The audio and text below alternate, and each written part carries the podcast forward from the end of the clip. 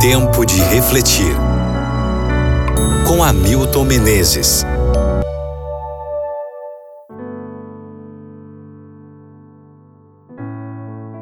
Mateus capítulo 25, versículo 16.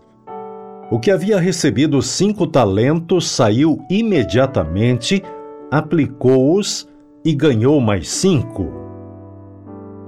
O famoso violinista Fritz Kreisler descobriu um violino especial numa de suas viagens, mas naquele momento não tinha dinheiro para comprá-lo. Ao voltar para comprar o instrumento, o violino tinha sido vendido a um colecionador.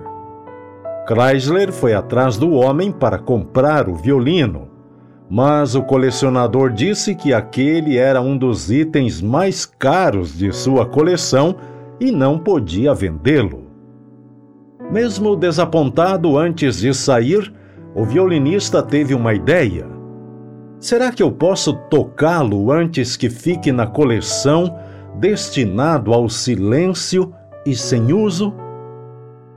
O dono da loja permitiu e uma bonita música encheu o recinto. A reação do homem foi imediata. Não posso guardá-lo para mim, disse. É seu, Sr. Chrysler. Leve-o e que as pessoas o escutem. A parábola dos talentos fala da expectativa de um senhor diante de três dos seus empregados. Todos receberam talentos. O talento era uma medida de peso que depois passou a ser uma medida de unidade monetária. Era equivalente a 15 anos ou 180 meses de trabalho. No caso de o salário mínimo ser de mil reais, um talento equivaleria a 180 mil reais uma boa quantia para investimento. Na hora da prestação de contas, houve duas aprovações e uma desaprovação. Enquanto dois empregados conseguiram lucro de 100%, o outro ficou em zero. Quando o senhor voltou para acertar as contas, o empregado disse: Guardei direitinho, bem escondido. Estava só esperando para entregar de volta o que é seu. Aqui está completo e dentro do prazo. Sou um bom funcionário? A reação de qualquer pessoa que deixou essa quantia um ano sem fazer investimento seria de indignação.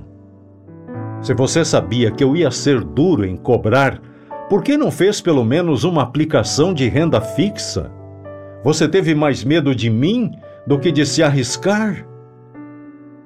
Hoje falamos que os talentos e as habilidades são um presente de Deus para nós. Que talentos Ele nos deu? Que uso estamos fazendo deles?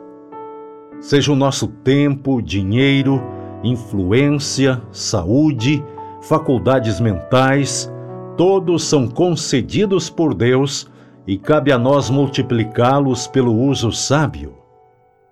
O êxito não é resultado do acaso nem do destino, é a operação da providência de Deus, a recompensa da fé e discrição, da virtude e do esforço perseverante.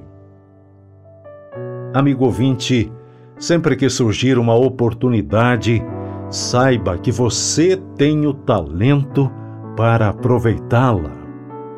Reflita sobre isso no dia de hoje e ore comigo agora.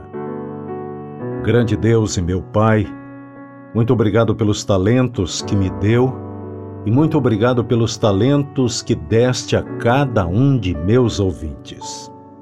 Nos ajude, Pai, a aproveitarmos e desenvolvê-los, multiplicá-los para a honra e para a glória do Teu nome por Jesus. Amém.